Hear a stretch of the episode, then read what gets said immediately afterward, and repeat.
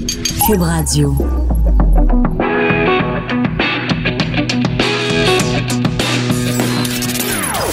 Des opinions bien à elle. Sophie Durocher. Son franc-parler ne laisse personne indifférent. On n'est pas obligé d'être d'accord. Bonjour tout le monde, c'est Sophie Durocher. Merci d'avoir choisi On n'est pas obligé d'être d'accord. Et oui, c'est ça le titre de l'émission. On n'est pas obligé d'être d'accord. Et on en a eu une petite preuve hier. si vous avez manqué ça, je vous invite, si ça vous tente, si le cœur vous en dit, à réécouter euh, le débat que j'ai eu hier avec euh, Jean Tremblay, l'ex-maire de la ville de Saguenay, euh, au sujet du crucifix. Et c'était assez musclé comme échange. On était manifestement pas d'accord. Et surtout quand le maire Tremblay m'a dit que selon lui, la loi de Dieu était plus importante que la loi des hommes. Bref, ça a donné un, lieu à un un échange assez euh, assez viril, certains diraient surréaliste. Alors si vous avez manqué ça, vous pouvez toujours aller écouter ça. Vous allez sur le site de Cube Radio et dans la section euh, radio, vous cliquez sur l'émission. On n'est pas obligé d'être d'accord et vous pouvez réécouter bien sûr toutes les les émissions de tous mes collègues et vous pouvez en particulier écouter ce segment-là. Aujourd'hui à l'émission, on va parler euh, de la meilleure façon de rendre nos enfants moins stressés. On va aussi parler de mode. Pourquoi au Québec, on a si peu de considération pour le milieu de la mode, alors qu'il y a plein d'autres pays où c'est considéré comme un art. Je pense à la France, je pense à l'Italie. Au Québec, c'est pas comme ça. Mais d'abord, on va revenir sur euh, ce premier budget caquiste avec euh, beaucoup, beaucoup de sous investis dans le domaine de la santé. On en parle avec Maître Paul Brunet, qui est président du Conseil pour la protection des malades. Bonjour, Monsieur Brunet. Bonjour, madame. Comment allez-vous? Euh, pas si mal pour un gars de 60 ans. Je trouve ça drôle que vous mentionnez votre âge. Est-ce que vous voulez, est-ce que vous allez à la pêche au compliment? Vous voulez que je vous dise, vous les faites pas, Maître Brunet, non? non. Ben, vous me demandez une question personnelle. Je ne vais pas répondre. Euh, nous croyons que nous Ben non, ben non, ben non. Vous avez tellement raison. Mais, euh, mais euh, je suis très contente de voir qu'au niveau personnel, vous allez bien. Alors, je vais vous poser la question d'un point de vue professionnel, Maître Brunet. En tant que président du Conseil pour la protection des malades, est-ce qu'on est content ou déçu par le budget euh, de la CAQ qui a été présenté hier? Écoutez, c'est beaucoup d'argent, c'est beaucoup d'investissements et surtout euh, des sujets, des, promesses, en fait, de l'argent qui sera dépensé dans des secteurs très importants pour nous. Ça fait longtemps qu'on attendait une telle précision sur les choses parce qu'il y a, y a tellement d'effets dominos. Je m'explique. On va mettre plus d'argent dans les soins à domicile, on va mettre plus d'argent dans les CLSC, on va ajouter des lits en soins de longue durée. Alors, en plus de diminuer la liste d'attente des soins de longue durée, il y a près de 3000 personnes qui attendent pour un lit en soins de longue durée. On va, imaginez-vous, garder les gens âgés plus longtemps chez eux en les soignant mieux à la maison et dans ces laissés. En tout cas, c'est l'annonce d'hier. Oui, oui. Hein? Voyons ce qui va arriver. Et quand on fait ça, et là, je, je rappelle aussi le fait que les infirmières vont, que les infirmières praticiennes vont commencer à travailler elles-mêmes pour soigner des Absolument. urgences. Alors, tout ça contribue à faire diminuer le nombre de patients aux urgences. 25% de personnes âgées aux urgences qui peuvent être soignées ailleurs dans la plupart des cas. Un million de patients ambulatoires qui pourront être soignés ailleurs en CLSC auprès des infirmières praticiennes. Alors, en faisant ça et en plus de nous faire plaisir, si hmm. ça se matérialise, ben on réduit et on, commence à juguler la crise entourant les urgences dont on parle depuis tant d'années. Mais j'aime votre expression. On commence à juguler la crise. Donc, est-ce que je dois voir ça d'un point de vue positif, de, pessimiste ou optimiste? C'est-à-dire, est-ce que vous dites euh, c'est très peu puis on arrive très tard ou est-ce que vous applaudissez avec les deux mains en disant waouh c'est exactement le coup de volant qu'il fallait donner pour retourner sur la bonne route? Il y a trois affaires. Premièrement, l'ancien gouvernement ne nous écoutait pas. Ben. On avait un ministre qui pensait ça savait tout puis qui faisait tout malheureusement avec très peu d'effets. oui, Gaétan. on le salue, on salue Gaétan. Oui. Même RDI a dit que les, succès sont mitigés dans la, réforme Barrette. Alors, pour que RDI ait dit ça, il faut, faut que ça signifie quelque chose. Ce que je veux dire. Je saisis pas trop bien l'ironie, mais il doit y avoir une ironie quelque part. Parce que si RDI. Il y avait de la misère à. comment, comment dirais-je? Mais enfin, c'est fait. bon, c'est ça. Passons. Cela dit, Après ça, il nous habitue à des annonces extraordinaires, surtout les deux dernières années. Tu sais, on a annoncé euh, l'ouverture de 2000 nouveaux lits en CHSLD. On les cherche encore aujourd'hui. Tu sais.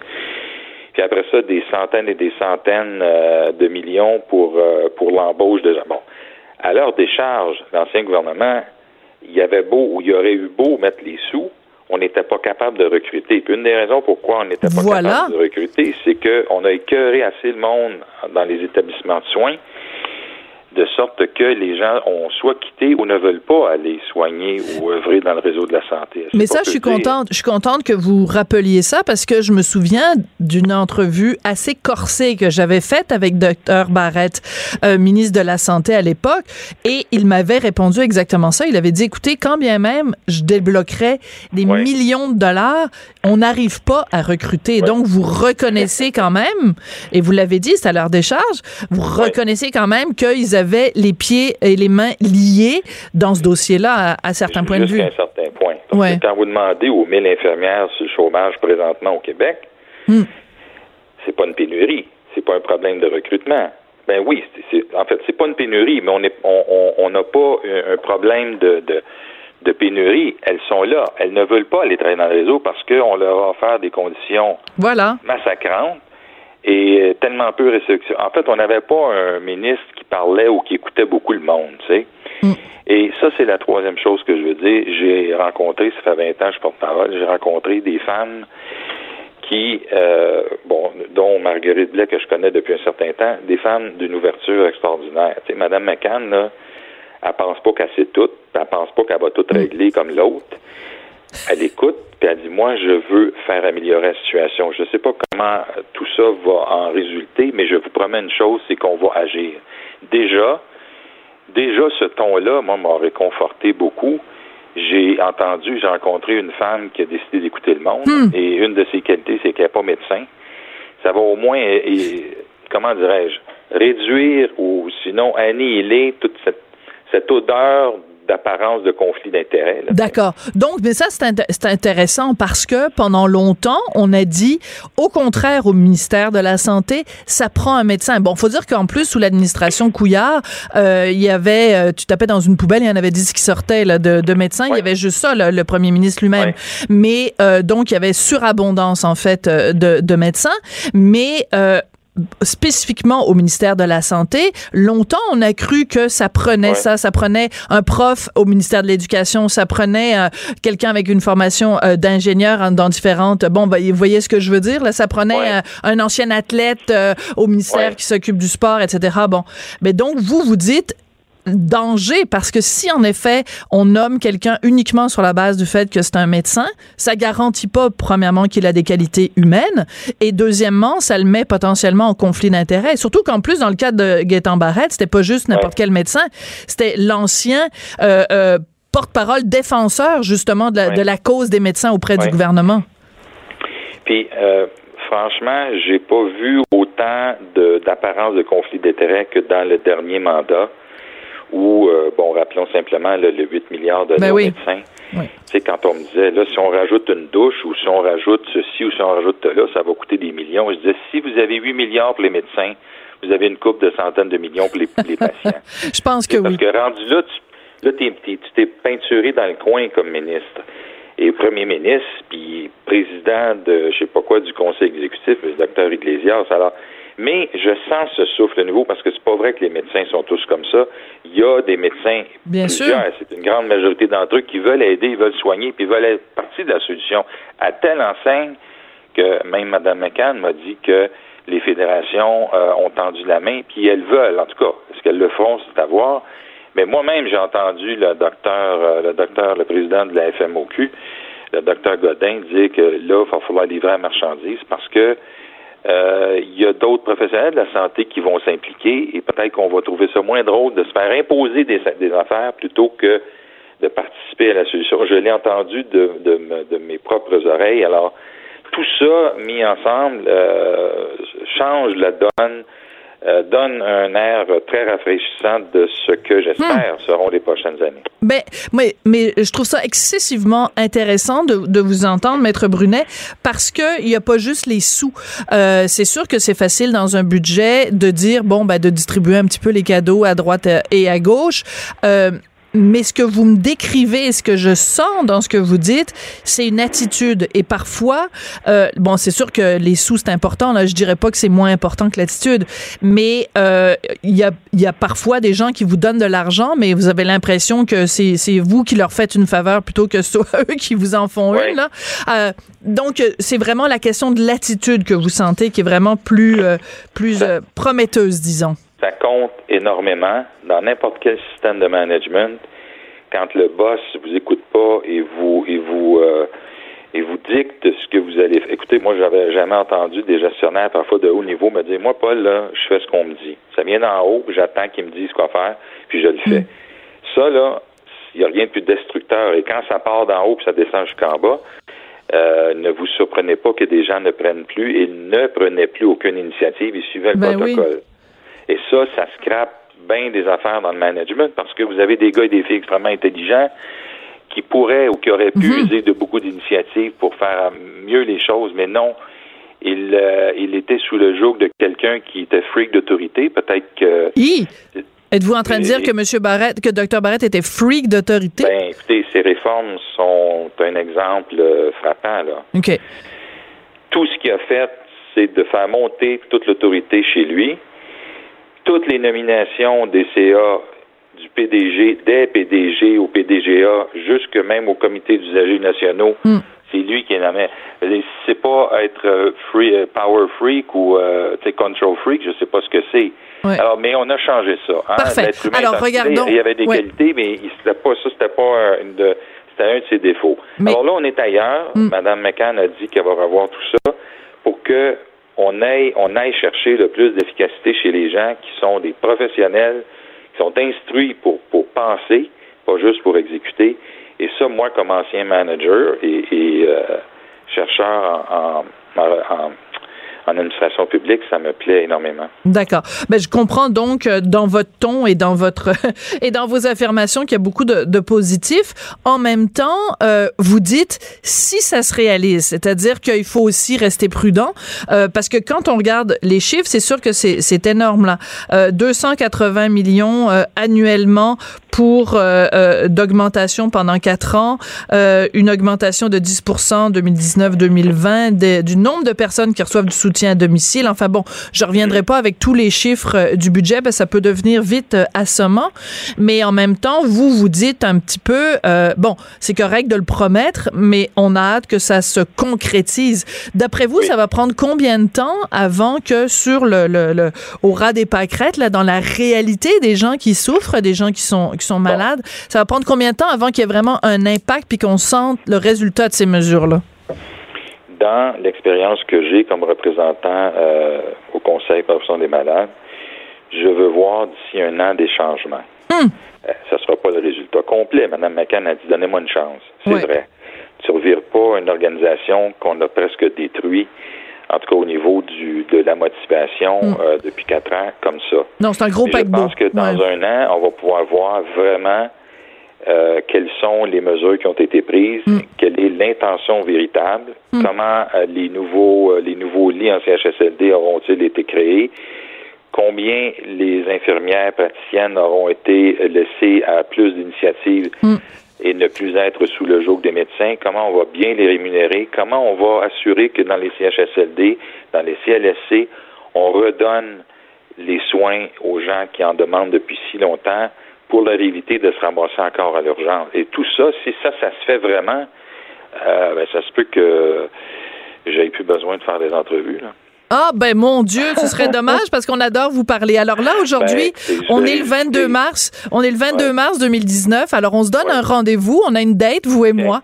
Le 22 mars 2020, vous revenez à ce micro et, euh, et on fera un bilan donc de cette première année euh, post budget euh, Macan, ben pas c'est pas le budget Macan mais c'est elle qui est la ministre de la santé. Donc de, de, des bonbons, enfin pas des bonbons, mais des des, des des sommes qui auront été allouées pour désengorger justement le système de de santé. On se donne 12 mois pour, euh, puis on verra quelle note on lui donne. Monsieur Brunet, ça a toujours été un plaisir et un plaisir euh, renouvelé. Puis vous les faites pas vos 60 ans. Voilà. Merci, à bientôt. Maître Paul Brunet, qui est président du Conseil pour la protection des malades. Sophie Durocher. On n'est pas obligé d'être d'accord. Alors, cette semaine, c'était la Fashion Preview. Bon, c'est un petit peu comme la semaine de la mode. C'est l'occasion pour euh, les designers de mode québécois de se faire voir, mais c'est aussi l'occasion pour les designers de mode du Québec de tirer la sonnette d'alarme sur le manque de reconnaissance, le manque euh, de financement, le manque de visibilité qu'il y a pour euh, les gens qui vivent de la mode au Québec. Et je voulais absolument en parler avec quelqu'un qui est dans le domaine depuis longtemps longtemps, puis ça fait longtemps qu'il dit qu'on manque de sous dans ce domaine-là. C'est le designer Denis Gagnon. Bonjour Denis, comment vas-tu? Allô, comment Ça fait longtemps qu'on s'est vu. Ça fait longtemps qu'on s'est vu, longtemps qu'on s'est pas parlé. Alors je t'embrasse virtuellement par la magie des internets. oui, c'est ça, oui, effectivement. Denis, euh, cette, euh, cette fashion preview cette semaine où toi, tu as pu faire euh, défiler avec ta, ta nouvelle collection, d'autres collègues à toi, je pense à Marc-Antoine, je pense à d'autres, mm-hmm. c'est aussi l'occasion de réfléchir sur l'état de la mode au Québec. Et je veux juste te raconter une anecdote. En ce moment, il y a au Musée des Beaux-Arts à Montréal une exposition sur le designer français Thierry Mugler. Et dans la toute première salle, il y a une affiche au mur où on nous explique le contexte de, Thierry Mugler. Et il y a une citation d'un président de la République française qui dit à quel point pour lui, la mode française, ça fait partie de l'art de vivre français, que c'est un art comme les autres et qu'il faut le, l'encourager, le subventionner. Puis je me disais, mon Dieu que j'aimerais ça avoir un premier ministre québécois qui dirait la même chose à propos de la mode québécoise. Ben, c'est vrai qu'on est loin de là, hein. On est vraiment loin de là. Et puis, c'est malheureux. C'est fait, effectivement. Je sais que Marc-Antoine a, écrit un article sur Instagram disant que, effectivement, il comprenait pas que lui, on exposait ses vêtements au musée puis que, que, lui, il n'y avait pas de financement. Mais malheureusement, c'est une triste réalité depuis plusieurs années. Effectivement, moi, je l'écris de haut et fort depuis plusieurs années, qu'on soit reconnu comme des artistes. Alors là, je ne sais pas quoi faire à un moment donné. Tu sais, tu, je l'ai dit souvent, je pense en entrevue avec toi, je l'ai dit en entrevue avec avec ton mari, je l'ai dit en entrevue avec dans, dans les journaux. Mais maintenant, tu sais, moi j'ai fait, euh, j'ai pas, j'ai arrêté d'en parler, puis je me je me consacre sur mes produits, je me consacre sur mes choses parce que je pense que j'ai oublié quasiment ça. Tu sais, moi j'ai participé à ce, à ce fashion week là, à ce fashion week là parce que j'en avais envie. J'avais envie d'habiller des poupées, j'avais envie de participer, j'avais envie aussi de donner, j'avais envie de de montrer montrer mon travail. Ça faisait longtemps que j'avais pas fait de, de défilé et le monde était au rendez-vous puis j'étais très content. Mais c'est sûr que le financement, c'est difficile. Moi, je, suis content parce que j'ai des gens qui me soutiennent. J'ai mm. je vais monter à, avec 15 ans de, de travail. J'ai monté une clientèle qui viennent des fois, puis des fois qui sont pas toujours fidèles, mais qui viennent. Alors, euh, et j'ai pignon sur rue, mais je travaille fort, je travaille toujours très fort et c'est constant, mais il faut, c'est comme ça la réalité. Est-ce que tu as arrive à vivre de la mode? Oui, moi je, je, réussis à vivre de la mode, effectivement. Mais pourquoi pourquoi je vis de la mode? Parce que je prends plusieurs chapeaux. Je porte plusieurs chapeaux, pardon. Mm.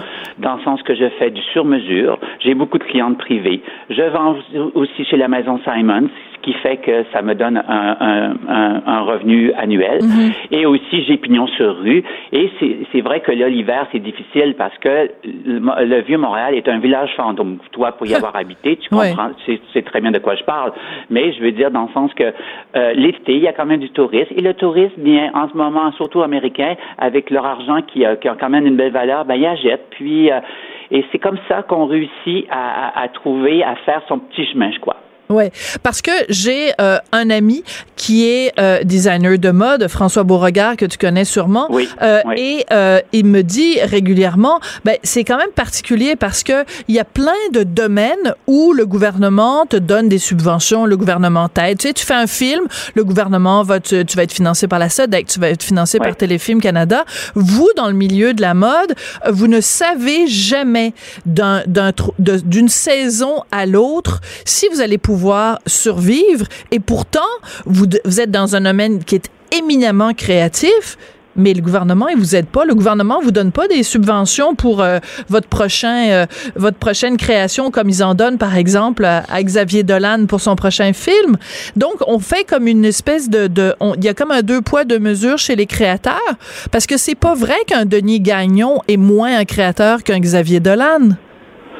Merci, je crois que c'est effectivement, mais moi, j'ai jamais eu de financement, jamais, jamais, que ce soit dans le privé, etc. Je, me suis toujours débrouillé par moi-même, puis j'ai comme, puis moi, je viens vraiment pas d'une famille fortunée, et j'ai mm. commencé sur le tard. C'était avec toutes les, comme ma mère disait, il faut faire des sacrifices. Moi, je disais à maman, mm. on va faire des compromis, s'il te plaît, hein, parce que le côté cateau, on va laisser de ton côté. Hein. Mais euh, effectivement, on devrait, mais je pense que c'est un c'est vraiment un secteur très, très difficile aussi. Il y a beaucoup, beaucoup, beaucoup de compétition, et je pense que peut-être que le gouvernement est frileux à cause de ça. J'imagine parce que je pense que s'il y a, il y a plus, il y a une petite Fashion Week ici qui a duré une journée, je pense que tous les Fashion Week en ce moment ont de la difficulté. Celle de New York, bon, on bout, on bout de Trump en ce moment, et celle, et, je pense que les, les, Fashion Week qui restent, c'est Londres, Milan et, et, Paris qui sont encore les plus fortes, mais je pense que que c'est difficile pour tous les créateurs euh, parce qu'il y a le web aussi. Le mm-hmm. web, il nous mange énormément. Moi, j'ai malheureusement, je suis sur Saint-Paul. Non, je suis pas malheureusement, je suis très content. Mais à côté de chez moi, il y a Essence, qui est un monstre pour moi. C'est un monstre. Et ils tiennent toutes les grandes marques qui ont une hmm. visibilité internationale. Et euh, ben, les gens, ils vont acheter souvent là, parce qu'ils achètent sur le, ils achètent en ligne, ils ont toutes les marques, ils ont toutes. Alors, euh, alors nous, faut se battre encore, faut être plus créatif et encore de plus en plus créatif. Mais c'est particulier parce que si tu es une femme italienne de 28 euh, ans qui a un max de fric, tu, tu vas acheter de la mode italienne. Si tu es une jeune parisienne de 28 ans, tu vas acheter de la mode française. Si tu es une jeune euh, québécoise de 28 ans, tu vas acheter à peu près de la mode d'à peu près partout, sauf de la mode québécoise. On n'a pas, on n'a pas acquis cette fierté-là de dire je porte des vêtements d'ici. Ben, peut-être plus les dernières années parce que les jeunes sont plus, bon, euh, acheter local et tout ça, mais on n'a pas cette fierté-là de dire, hey, ce sont des créateurs de chez nous qu'on va, qu'on va porter, pas pour les encourager. Je déteste quand les gens disent on va encourager la mode locale. On pas, vous n'avez pas besoin qu'on vous donne euh, l'aumône non plus, là. Mais juste de, de cette fierté-là de dire, je porte, tu sais, j'ai des meubles québécois, je porte des, des vêtements québécois. On l'a pas, cette fierté-là. Ben, je suis tout à fait d'accord avec toi. Ça, mais ça, j'abonde dans le même sens exactement. Mais par contre, c'est vrai qu'il y a des exceptions. Il y a quelques clientes, moi, qui sont qui, ont des noms, tu sais, qui, qui achètent chez moi. Je veux pas les nommer parce que j'aurais peur d'en oublier. Ben, tu peux nommer Geneviève, par exemple. Tu sais, Geneviève Borne, qui est toujours. Geneviève euh, Borne, il y a Marie-Pierre Morin, il y a Félix Lambert qui vient régulièrement. Tu sais, je sais pas, je veux pas, j'ai peur d'en oublier. Je voulais pas nommer de nom. Mais c'est vrai qu'on n'a pas cet esprit-là. Tu sais, hmm. je, je, je connais moi de gens plein, plein de gens riches puis qui voyage, ben, il achète c'est du Chanel. Moi, je connais une femme très, très, très riche, je ne veux pas dire son nom parce qu'elle est très connue, mais elle, elle, ne, elle, elle, ne parle que de Chanel et Valentino, tu sais. Hmm. Alors ça, je trouve ça dommage, je trouve ça dommage parce que nous, c'est vrai qu'on a besoin d'être soutenus comme tous les artistes. Ça, ben, écoute, on peut pas, pas leur dire et refaire leur éducation, dire, écoute, euh, madame, vous devriez investir plus chez nous. À un moment donné, je pense que les gens doivent faire la, la, la part des choses et comprendre que la, la, réalité, parce que ces gens-là qui sont là, ben, j'imagine que, j'espère que, prenons Céline Dion, je pense pas qu'elle a du québécois, sais, on la voit avec les grandes marques, c'est très, très, très rare qu'elle va, acheter du québécois. Mais c'est pas très joli ce qu'elle porte en ce moment, Céline. C'est pas toujours joli, oui, c'est vrai. Je préfère Je le dis pas fort, là. Pour ouais. je trouvais ça plus beau. Oui, tout à fait, je suis d'accord avec toi. Mais que veux-tu? Tu sais, je veux dire, je pense que cette fille-là, elle fait, bon, je sais pas, j'ai pas à, à, parler de Céline Dion, mais c'était juste pour dire que les gens, souvent qui sont riches, c'est vrai qu'ils devraient peut-être plus investir dans le local, mais ils ne le font pas, malheureusement. Oui. Comment on fait pour donner aux gens euh, le goût de d'aimer les produits québécois? Je pense par exemple, euh, mettons dans les écoles, moi j'ai toujours décrié le fait que on ne mettait pas suffisamment en valeur la littérature euh, euh québécoise. Est-ce mhm. que il y a une façon de faire? Je sais pas. Tu sais par exemple à un moment à un moment donné euh, euh, dans les galas, on disait aux gens mais là comment ça se fait que vous portez pas d'abord comment ça se fait que vous êtes pas mieux habillés puis comment ça se fait que vous portez pas plus de, de, de designers québécois.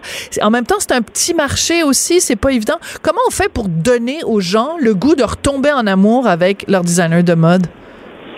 Ben ça, c'est un gros défi, hein. Comment on fait pour les gens de dire d'acheter plus local, en fait, d'acheter puis de, puis de consommer local. C'est toute une éducation à faire. Ça, moi, je veux pas rentrer là-dedans. Je, je saurais pas, j'ai pas les mots, j'ai pas, j'ai hmm. pas les, j'ai pas le bon discours.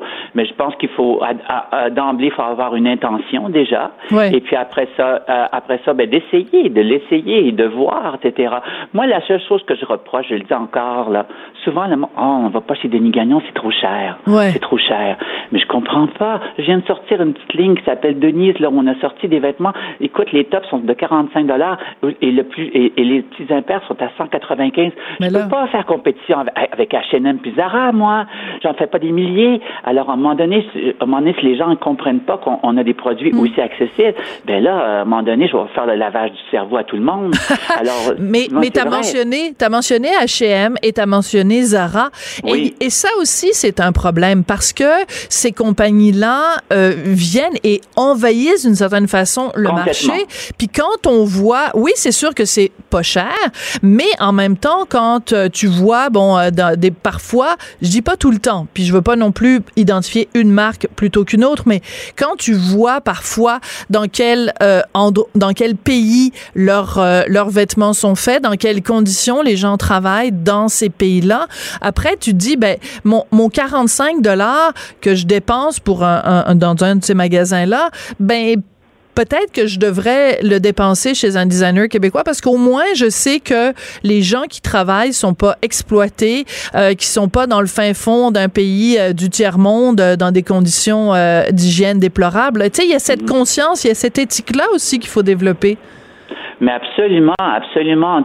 Mais moi, malheureusement, je vais t'avouer, quand je vais des fois chez Zara, je pleure parce que je trouve quand même, il y a, il y a quand même des belles confections qui ont. Et moi, je me dis, mais je peux pas compétitionner avec ah. ça. Mais c'est, mais c'est terrible, c'est vraiment. Et depuis que ces grandes bannières-là ont débarqué sur euh, sur euh, la, grande rue Sainte-Catherine, ben c'est sûr que là, ça a tué beaucoup de commerçants, euh, tout ça qui, qui avait qui, avait pignon sur eux aussi, hmm. puis avait des petites lignes à démontrer. Je pense à Parachute à l'époque, qui était vraiment des, des vêtements extraordinaires. Je pense à Mousseline qu'à l'époque qu'il y avait sur Sainte-Catherine. Mm. Les gens, OK, peut-être qu'ils tenaient pas des marques québécoises, mais ils tenaient peut-être des petites niches de, créateurs aussi européens. Mais maintenant, on peut plus faire ça. Moi, j'avais une copine qui avait cahier d'exercice ici, qui tenait du Van Noten, qui tenait, elle a fermé. Mm. Elle a fermé parce qu'il n'y a pas, les gens euh, vont acheter plutôt chez Essence, parce que le web tue aussi. Alors, euh, non, c'est extrêmement difficile. Il faut se battre. Et je sais pas, moi, je, je moi, je me dis, tant que j'ai la santé, je vais me battre. À un moment donné, si j'ai plus la santé, je pourrais plus. Je vais je vais lâcher prise. Mais pour revenir au financement, je pense qu'il y a des créateurs dans les années 80, comme je pense à Jean-Claude Poitras. Je pense qu'ils ont quand même eu du financement. Je pense à Chan aussi, avec la caisse ben de oui, dépôt. Les maillots de bain. à ces gens-là, ils ont eu du financement quand même. Pourquoi nous, on n'en a pas, nous, en, deux, en tout à fait raison. 2020. Pourquoi on n'en arrête pas? Mais Pourquoi tu sais à quoi je pense? Juste pour nous soutenir, pour qu'on ait au moins pignon sur rue, pour qu'on puisse vendre nos produits, qu'on ait une qualité. Oui, mais tu sais à quoi je pense? Je viens d'avoir un flash. François Legault, notre premier ministre, avec qui il est marié, avec Isabelle Brun. Oui, avec Isabelle. Isabelle, elle avait sur la rue Laurier avant une boutique qui s'appelait Une île en Amérique où elle ne tenait que des designers québécois, si je me trompe pas. Donc, il faudrait qu'Isabelle, elle chuchote dans l'oreille de François et qu'elle lui dise, François soutient la mode québécoise. Ben, j'espère, oui, parce que je l'ai vu justement à, la première de Thierry Médior, le, lundi, elle était là, puis elle m'en a reparlé encore, puis elle, m'a dit qu'elle avait un projet. Maintenant, ah. parler de son projet. Mais moi, ah. j'attends son projet. Bon. Très bien. Moi, ce que j'ai fait aussi, c'est que là, tu as la grappe mode avec des bisacaïdes, là, qui est la femme Alexandre Taillefer. Elle, moi, quand j'étais là l'année passée, j'ai dit, écoute, Dabi, pour nous soutenir, déjà, il faut nous montrer sur la, sur la, sur le web. Il faut nous, nous produire un, un, site où on va promouvoir les créateurs Absolument. à travers le monde. Et là, je, je sais hier, parce que j'ai écrit un article là-dessus, et euh, que j'ai la journaliste a écrit un article, mais j'en ai parlé, et je sais qu'il y, a, qu'il y a déjà une plateforme qui est sortie. Qu'est-ce que ça va devenir? J'espère que ça va pouvoir nous promouvoir et nous, nous, nous, nous lancer, parce que c'est ça qu'on a besoin. On a, on a besoin aussi d'être, d'être vu, pas juste ici au Québec, parce que le marché est petit, c'est à l'extérieur. Partout à travers le monde. Ben écoute, c'est ce qu'on souhaite, Denis. Pour faire oui. Ça. Ben non, c'est ça. C'est pour ça qu'avec la, la, la, la, quantité de sous qu'on met dans, dans, la grappe de la mode, il faudrait que ça soit, qu'il y ait des résultats. Écoute, Denis, ça a été un plaisir de te, de te parler. Je t'embrasse. Et, euh, ben écoute, euh, bonne chance. Puis euh, j'encourage euh, les gens, toi et d'autres, hein, euh, parce que c'est pas parce qu'on est amis tous les deux qu'il faut que je fasse juste la promotion de tes vêtements à toi, mais encourageons la mode québécoise et faisons-le avec fierté. Merci beaucoup, Denis. Ça a été un plaisir de te parler. Elle réagit, elle rugit. Elle ne laisse personne indifférent. De 14 à 15. On n'est pas obligé d'être d'accord. Si vous êtes vous-même parent, euh, en particulier parent de jeunes enfants, ou si vous avez autour de vous des collègues, des amis, des proches qui sont parents et surtout parents de jeunes enfants, la phrase que vous entendez le plus souvent, c'est « Oh mon Dieu, on n'arrête pas de courir ».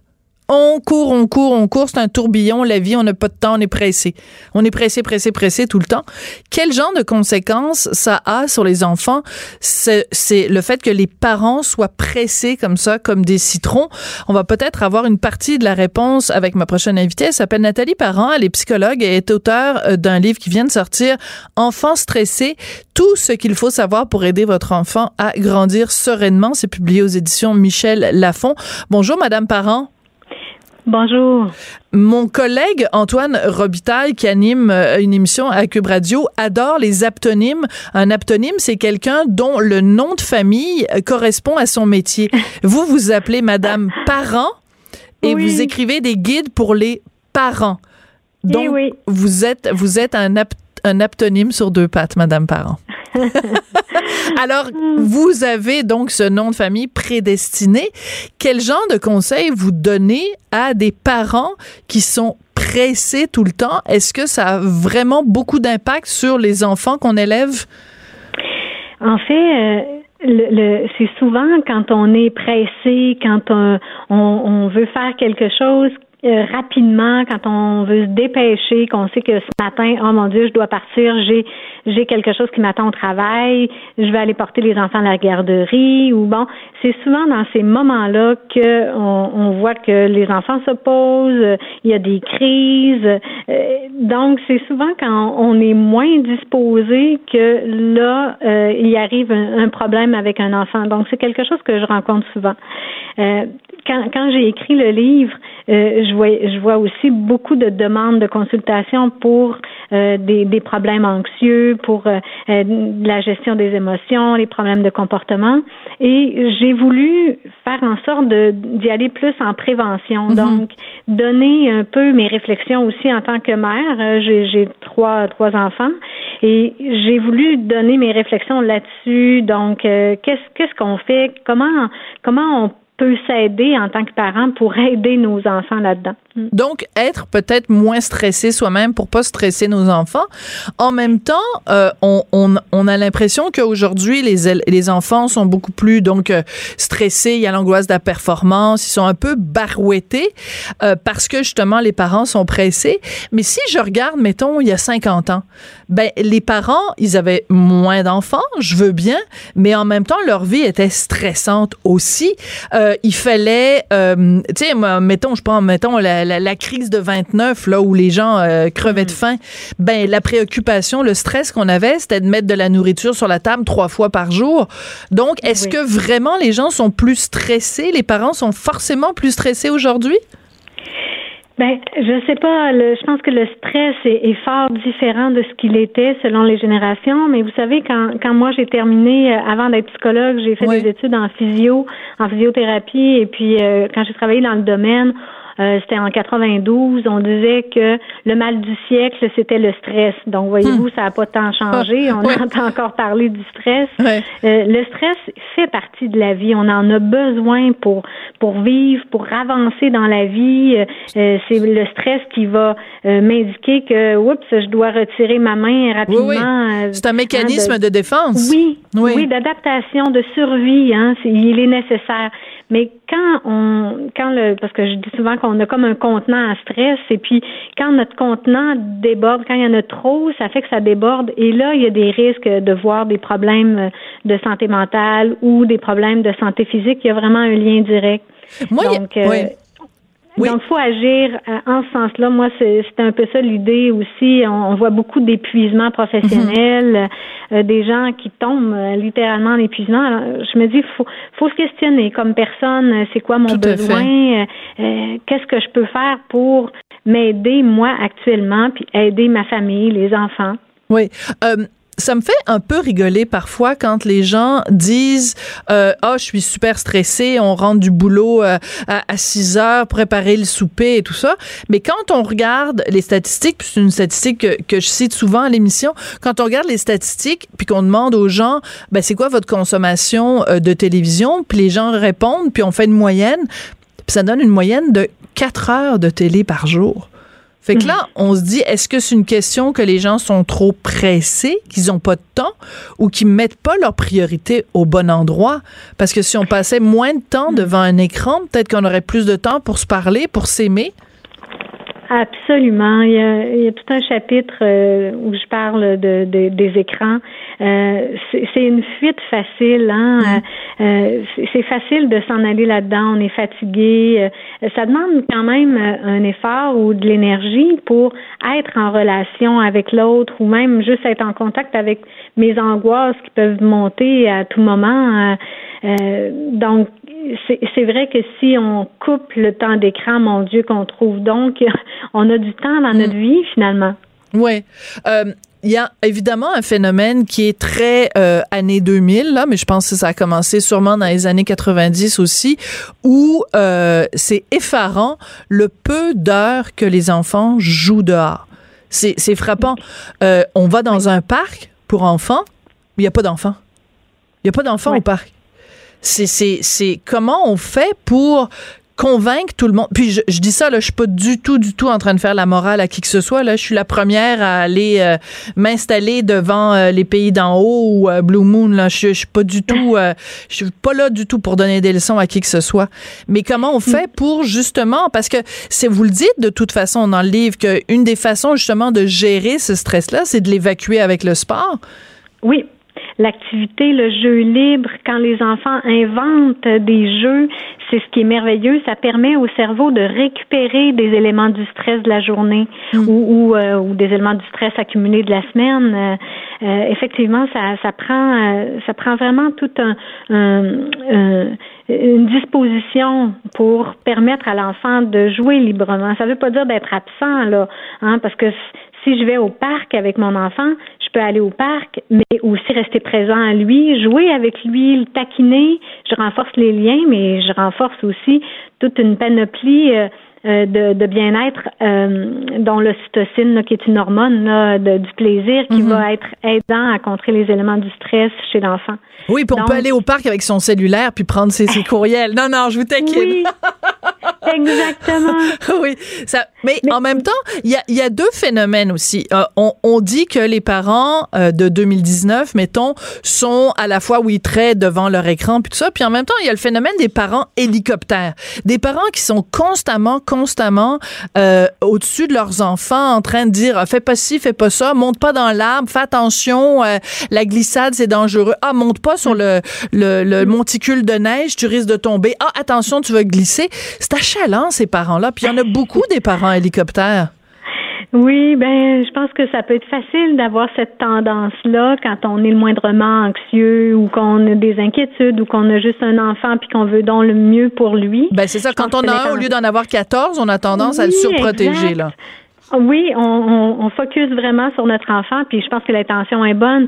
Mais dans mon livre, je parle beaucoup de la fonction euh, maternelle versus la fonction paternelle. Hein. La fonction maternelle, elle est là pour envelopper, comprendre, euh, être empathique à son enfant. La fonction paternelle, elle, est plus de dire, je vais décoller mon enfant de, de, la maman là. C'est assez, t'es grand, vas-y Souvent, la, fonction paternelle va donner des jeux ou amener les, enfants dans des jeux plus grands que ce qu'ils sont capables, ou, encore ils vont ils vont pousser en tout cas à grandir, puis ils vont amener la vie comme, un peu comme un défi. Mais je suis contente que vous disiez ça parce que vous, c'est très genré ce que vous dites. Et aujourd'hui, la tendance, c'est de dire non, non, un papa, une maman, c'est pareil. Euh, parent 1, parent 2, on fait absolument zéro différence. Euh, il faut surtout pas genrer la façon dont on éduque euh, nos enfants. Vous, au contraire, vous dites les mamans ont un rôle à jouer qui est pas le même que le rôle des papas. Oui, ben ce que je viens de vous dire, c'est autre chose. Là, c'est au niveau de la fonction, euh, mais je pense aussi qu'on utilise, on a des rôles très différents de par le fait de porter l'enfant versus euh, euh, être à l'extérieur. Je pense qu'il y a quelque chose de très fondamental là-dedans. Mais ce que je vous disais, c'est que même en tant que femme, j'ai à avoir la fonction maternelle et paternelle. Tout à fait. Je suis entièrement d'accord avec vous. Donc, j'ai à être un peu empathique et aussi à dire ben vas-y là t'es tombé mais t'es capable. Vas-y t'es encore capable de te relever. J'ai confiance. Donc euh, puis le papa aussi il peut avoir cette fonction empathique là et la fonction euh, plus paternelle de, de pousser.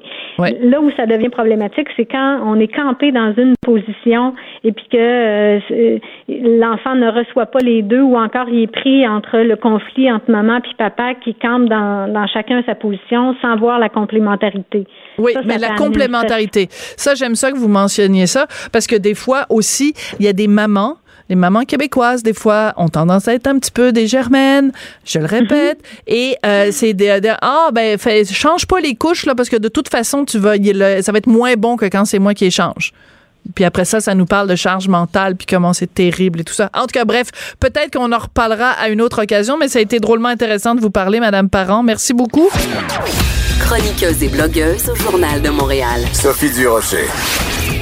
On n'est pas obligé d'être d'accord. Alors, ma copine Lise Ravary est chroniqueuse, blogueuse, Journal de Montréal, Journal de Québec. Et ce matin, dans le journal, elle nous apprend qu'elle est en amour avec une femme. Explique-toi, Lise Ravary. je, vois que mon, mon, mon accroche euh, a accroché. Absolument. Je suis euh, tout à fait tombée dans le panneau.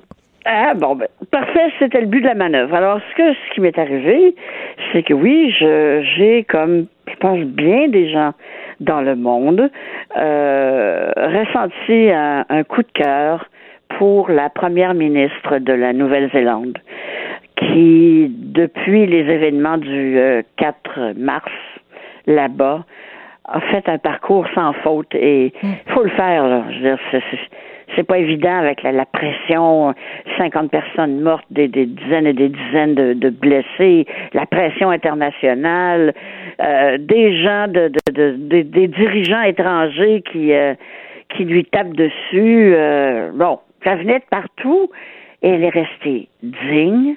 Elle a montré sa compassion de manière authentique. Il y a des photos d'elle où on la voit en train de serrer dans ses bras euh, des femmes euh, musulmanes, probablement bon, des, des proches d'une victime, et tu vois dans son visage qu'elle ressent vraiment quelque chose. C'est sincère.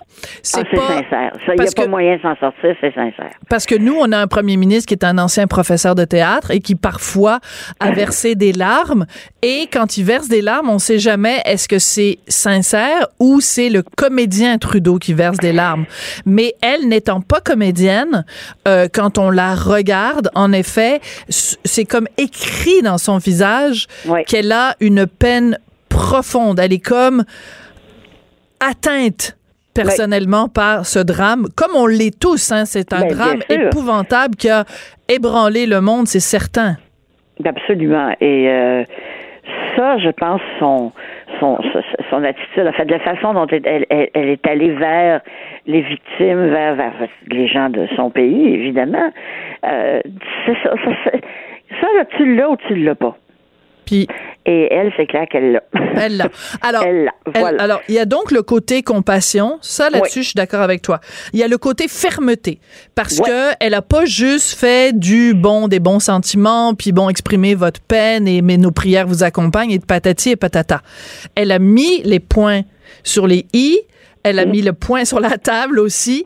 Et elle a euh, dit, regardez, euh, les armes là, semi-automatiques là, qui ont été utilisées par le gars. Elle refuse de le nommer d'ailleurs. Oui, ça d'ailleurs, je trouve ça. Il y, a, quelque chose de très profond là-dedans, de très je trouve ça fort, moi, qu'elle annonce officiellement qu'elle ne prononcera jamais son nom. Hmm. Il y a quelque chose d'ailleurs. Il y a un symbole, en tout cas.